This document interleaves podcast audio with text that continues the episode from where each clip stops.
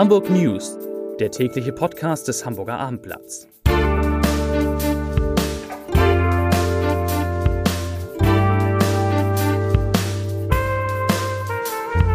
Herzlich willkommen. Mein Name ist Lars Heider und ich kann verkünden, der HSV hat einen neuen Trainer und ich habe glücklicherweise heute einen Zufall den HSV-Präsidenten Marcel Jansen zu Gast. Wir werden gleich unter anderem über den neuen Trainer des HSV sprechen. Außerdem wird es um einen Brief gehen, der innerhalb Hamburgs die kurze Zeit von einem Jahr gebraucht hat bis zur Zustellung. Wir reden nochmal über Airbus, da gibt es tolle, gute Nachrichten und ein Kollege aus der Kulturredaktion gibt die besten Tipps für das lange Wochenende. Zunächst aber, wie fast immer, zwei sehr, sehr gute Nachrichten aus Hamburg. Die erste ist eine gute Nachricht für alle Eltern. Hamburg bekommt nämlich mehr Kinderärzte. 17 Stück, das klingt jetzt wenig. Im Moment gibt es in Hamburg aber nur 150 Kinderärzte, das heißt 17 mehr ist ein Plus von immerhin mehr als 10 Prozent. Und die zweite gute Nachricht betrifft das Wetter am kommenden Wochenende. Am Sonntag soll es in Hamburg bis zu 30 Grad warm werden und auch danach wird es nicht ganz so warm, aber in der Woche danach gibt es Temperaturen zwischen 22 und 24 Grad. Der Sommer beginnt also hoffentlich endlich. So, und jetzt komme ich zu meinem ersten Gast. Ich freue mich sehr, dass ausgerechnet an diesem Tag bei unserem täglichen Podcast Marcel Jansen zu Gast ist, der HSV-Präsident, denn heute ist bekannt geworden, bestätigt, dass Dieter Hecking Trainer, neuer Trainer des HSV wird, was dich wahrscheinlich sehr freut. Absolut. Ähm, wir sind äh, von Überzeugung, dass wir mit Jonas Bold und jetzt auch ähm, mit Dieter Hecking, also eine sehr, sehr gute Entscheidung getroffen haben, sind, müssen auch, glaube ich, irgendwo als, als HSV dankbar dafür sein, dass, dass, dass, dass sich Menschen, die, wie gerade auch Dieter Hecking, die äh, Borussia Mönchengladbach sogar fast noch in die Champions League, das war überperformt sogar, ja. äh, geführt hätte, aber ins internationale Geschäft geführt haben, sich sehr, sehr ernsthaft und mit viel Leidenschaft mit dem HSV auseinandergesetzt hat und auch jetzt zugesagt hat. Dieter Hecking ist ein sehr, sehr erfolgreicher Trainer, der äh, auch in verschiedensten Stationen mit verschiedensten Spielern eben gezeigt hat, dass er arbeiten kann und diese, diese Herausforderung anzunehmen. Dass und er Titel einem, gewinnen kann. Also dass er Titel gewinnen kann, ja, dass er aber auch eben äh, äh, es geschafft hat mit Mannschaften, die, die, die, die nicht die groß, das große Potenzial hatten oder auch weniger Geld haben, eben dann auch in der ersten Bundesliga zu bestehen, nicht abzusteigen oder halt eben auch Titel zu gewinnen oder halt auch mit Gladbach in einer auch nicht einfachen Situation äh, bei der Konkurrenz äh, da um die um die paar Plätze, die es da nur gibt, äh, dann zu bestehen, äh, ist für uns für den HSV glaube ich eine eine richtig gute Sache dass ähm, so ein erfahrener Trainer eben zusagt, der aus einem ganz klaren Erfolgsgrade kommt zu unserem HSV und auch, glaube ich, diese Energie dann auch mit transportieren kann und reinnehmen kann. Und da ist es nur wichtig, dass wir ihn, Dieter Hacking, alle mögliche Unterstützung eben geben. Wie habt ihr das Projekt. geschafft, jemanden wie Dieter Hacking zu holen? Weil ich meine, es ist schon ein Schritt jetzt eben noch Borussia Mönchengladbach, erste Liga, oben Europa, das ganze Programm, jetzt HSV. Wie hat, jetzt, ja, ich glaube, da haben viele, ganz viele Menschen zu beigetragen zum Schluss jetzt natürlich auch Jonas Bold, aber auch der Vorstand mit Bernd Hoffmann, Frank Wettstein, auch der Aufsichtsrat äh, mit, mit Max Köttgen äh, vorne. Und ich glaube aber auch mit den Dingen, die wir heute in dem Podcast besprochen haben, mhm. die Menschen da draußen wahrnehmen, die anders drauf gucken, als haben wir gerade gegen, gegen Ingolstadt gewonnen oder verloren, sondern die gucken, wie präsentiert sich denn eigentlich der HSV in den letzten elf Monaten? Mhm. Ist da viel Unruhe? Ist das, und ich glaube, äh, an Dieter Hecking würde es nicht mal, wenn er das Gefühl hat, das, was da alles passiert in den letzten elf, zwölf Monaten, deckt sich nicht mit seiner Vorstellung. Und das zählt ja auch für andere Trainer, mit denen man in Gesprächen waren. Das zeigt ja auch, dass schon eine ehrgeizige Mess Message äh, vom HSV entsendet wird, aber auch die Wahrnehmung äh, vom Verein nicht so negativ ist, wie sie vielleicht alle anderen darstellen. Denn dann würden so Menschen sich nicht äh, glaube ich, diesem, diesem, diesem Ziel und dieser Vision äh, HSV mit anschließen. Ähm, Gerade bei den Möglichkeiten, die Dieter Hacking bestimmt gehabt hätte genau. äh, auf dem Trainermarkt. Man kann sich auch vorstellen, dass er beim HSV wahrscheinlich nicht so wie verdient wie jetzt beim Champions League Teilnehmer oder Europa League Teilnehmer. Das, ne?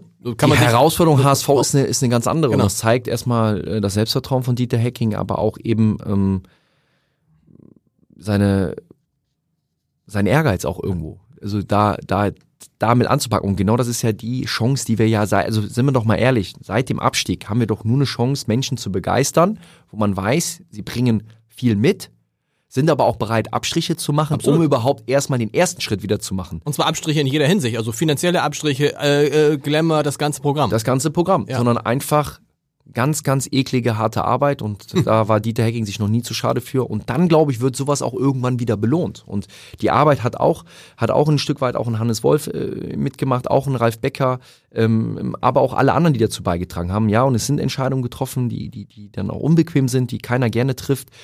Und wir sind jetzt dankbar und froh, dass wir mit heute schon komplett in die Planungen voll einsteigen können. Ich meine, Jonas Bolt beschäftigt sich jetzt ja nicht erst seit zwei Tagen auch mit, mit, mit verschiedensten Themen, aber trotzdem ist die Zeit sehr, sehr eng. Und deshalb ist es gut, dass wir das Duo Hacking und, und Bolt mit Bernd Hoffmann und, und Frank Wettstein äh, äh, plus Mutzel, äh, der, der im April dazugekommen ist, ähm, der denke ich da auch eine, eine gute Rolle spielen wird, dass die jetzt wirklich sich aufs operative Tagesgeschäft kümmern können und äh, ich darf jetzt mich wieder zum Glück mehr um unsere Abteilung kümmern, die sehr, sehr erfolgreich ist. Das ist eben ein bisschen leider wieder untergegangen ja. ähm, im EV, wo wir sehr viel erreicht haben in den letzten fünf, sechs Monaten. Alle unsere Ziele, die wir uns gesteckt haben, sind erreicht worden, ähm, sowohl sportlicher Natur, ähm, Futsal spielt jetzt um die deutsche Meisterschaft. Die, die erste Frauen sind, äh, sind im, im Finale, können auch aufsteigen in die, in die Regionalliga. Es soll ja eine Mannschaft geben im HSV, die aufgestiegen ist. Dann gibt es noch eine andere Mannschaft, die von der, von der Landesliga in die Oberliga aufgestiegen ist. Und ähm, ich bin froh, dass ich mich jetzt äh, viel auch wieder den repräsentativen und anderen Themen, denn nochmal das operative Tagesgeschäft machen Top-Leute und wir hatten auch gute Leute. Wir haben jetzt nochmal Veränderungen vorgenommen, aber die nicht gegen andere waren, sondern auch für eine hoffentlich erfolgreiches Jahr, nämlich 1920. Äh, Und äh, das, Wie wichtig ist es nach den Erkenntnissen der Rückrunde, dass es jetzt ein erfahrener, ein älterer Trainer ist? Das war natürlich ein, eines der großen Kriterien. Ich glaube, der Mut, der, der musste auch irgendwo da sein, war auch berechtigt, da wir ja viele junge Spieler auch auch Also der Mut, Hannes Wolf mal zu probieren, also einen sehr jungen ja, Trainer, genau. Ja, es hat dann nicht funktioniert und, und das, nochmal, bei Jupp Heynckes hat es bei Borussia Mönchengladbach nicht funktioniert. Also Hannes Wolf ist für mich ein richtig guter Trainer. Punkt. Und die mhm. Entscheidung war auch nachvollziehbar. Und der, der, der Trainereffekt ist ja auch extrem eingetreten. Ja. Er ist gekommen und das war auf jeden Fall schon mal ein ganz anderes Bild als in den ersten zehn Spielen. Ich glaube, da müssen wir uns schon ehrlich sein, dass das, was bis zum Ende der, der Hinrunde gespielt wurde, ein deutlicher Unterschied war mhm. äh, zu den ersten zehn Spielen. Und dann kam dieser Einbruch und dann kamen verschiedene Erkenntnisse, dass, dass da uns zugeführt haben, dass vor allen Dingen auch der Vorstand äh, zur Analyse gekommen ist, die ich natürlich sportlich teile und auch mitgetragen habe ähm, mit dem Aufsichtsrat, dass, dass wir Erfahrung auch an der Stelle brauchen, auch eine gute Mischung zwischen jung, hungrig und auch Erfahrung, auch in Jonas Boll, wenn man sagen, ja, der ist jung, aber was der bei Leverkusen an allen Stationen schon durchlaufen hat, ist schon beachtlich, auch an seinem Netzwerk, an seinen Kontakten und auch am Tagesgeschäft, auch am Stallgeruch im Umgang mit mhm. Spielern mhm. und dann in, in Kombi mit Dieter Hacking äh, gibt uns zumindest ein, ein gutes Gefühl, jetzt äh, in die Vorbereitung zu gehen und äh, das Ziel, was wir haben, dann zur neuen Saison wieder angehen zu können. Und wir haben alles richtig gemacht, dass wir uns heute getroffen haben. Wer von Marcel Janssen nicht genug kriegen kann, am Freitag ist er nochmal in unserem täglichen Podcast zu Gast. Dann mit Steffen Hensler. Welche Rolle Steffen Hensler künftig beim HSV spielen wird? Nein, darum geht's nicht. Es geht, wir verraten nicht zu so viel, sagen wir mal. Wobei Steffen Hensler ja riesen HSV-Fan ist und ja ist auch, auch ein guter mit Fußballer? Abschlag, mit Abschlag sehr eng ja? verwandelt ist, ja. Okay, gut, dann ist alles gut. Aber am, am Freitag geht's um was ganz anderes. Es geht ums Essen. Marcel, vielen Dank, dass du heute hier warst. Sehr gerne. Neben Marcel Jansen sind zwei liebe Kollegen bei mir heute im Studio. Unter anderem Oliver Schade, der Ressortleiter Wirtschaft. Oliver, du warst heute am 50. Geburtstag. Warst du, hast du dich beschäftigt mit Airbus? Richtig, habe ich. Weil es da was Neues, etwas Neues gibt? Ja, es gab nicht nur die Feierlichkeiten zum 50-jährigen Jubiläum, sondern es gab auch Neuigkeiten konkret für den Produktionsstandort Hamburg. Gute Neuigkeiten? Eigentlich gute Neuigkeiten. Ähm, man braucht nämlich mehr Personal. Und dieses Personal, das braucht man vor allen Dingen für die äh, kleineren Airbus-Maschinen. Und man möchte jetzt von anderen Standorten von Airbus dieses Personal abziehen nach Hamburg. Das heißt, es gibt böse Zwangsversetzungen? Ja, so würde ich es nicht ausdrücken. Es sind keine bösen Zwangsversetzungen, sondern man braucht ja weil der A380 eingestellt wird, braucht man die Menschen da in diesem Bereich nicht mehr und bietet ihnen nun an, nach Hamburg zu kommen. Findet man diese Kolleginnen und Kollegen nicht in Hamburg?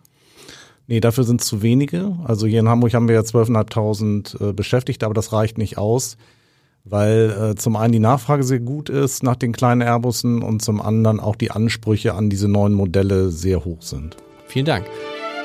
Claudia Eike Diekmann ist da aus unserer Online-Redaktion. Du hast für mich die schönste Geschichte des Tages. Es geht, sage es selber, um einen Brief, der wo eingesteckt wurde. Der wurde eingesteckt bzw. losgeschickt äh, beim Amtsgericht Hamburg am Sievekingsplatz. Okay.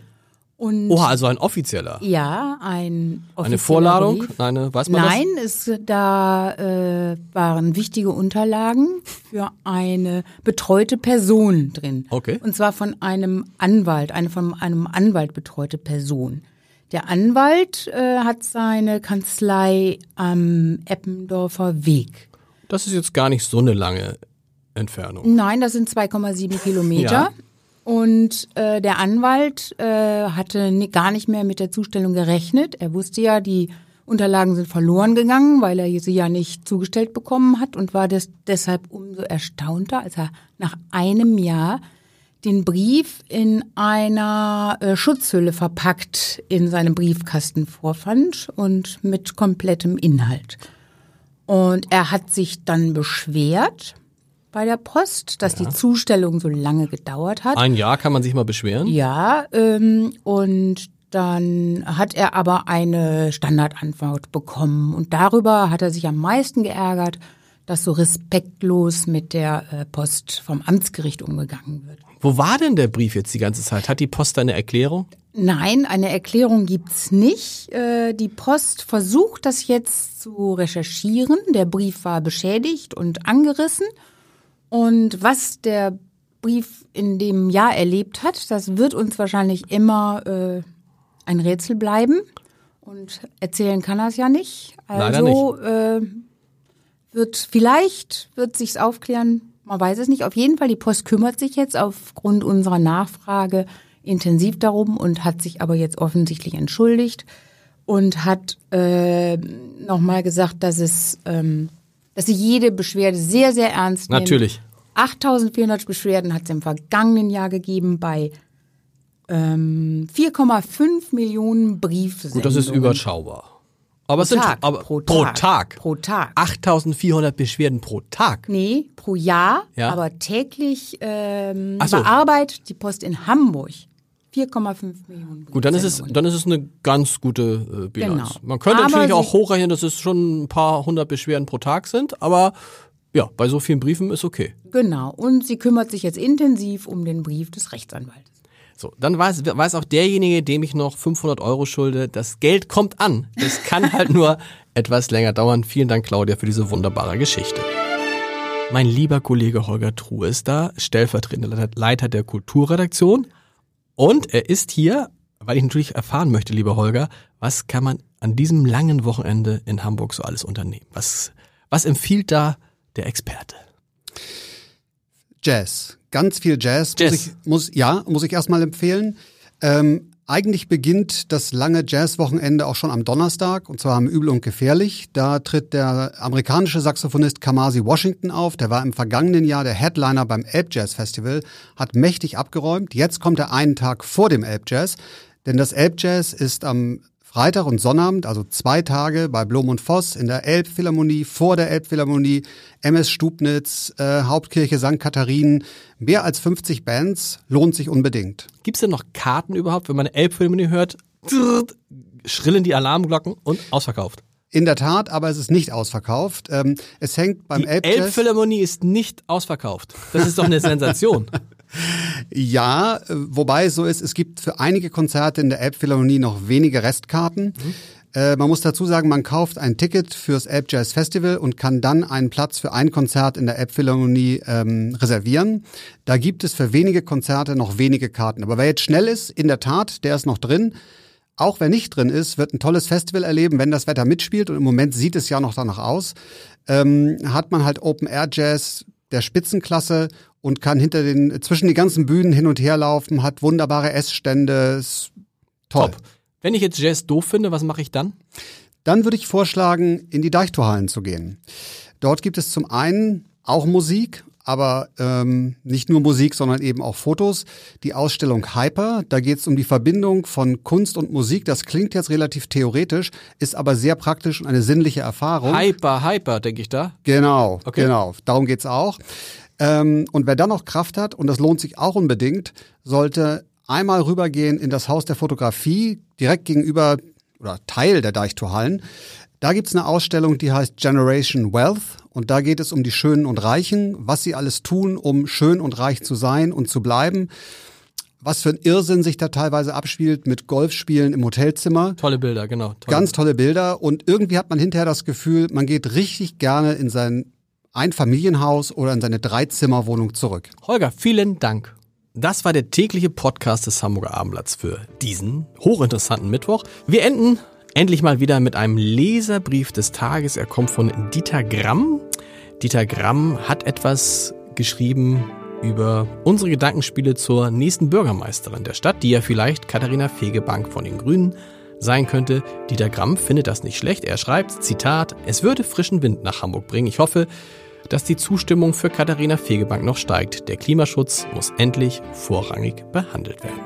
Vielen Dank und dann bis Freitagmorgen ist ja ein Feiertag. Tschüss.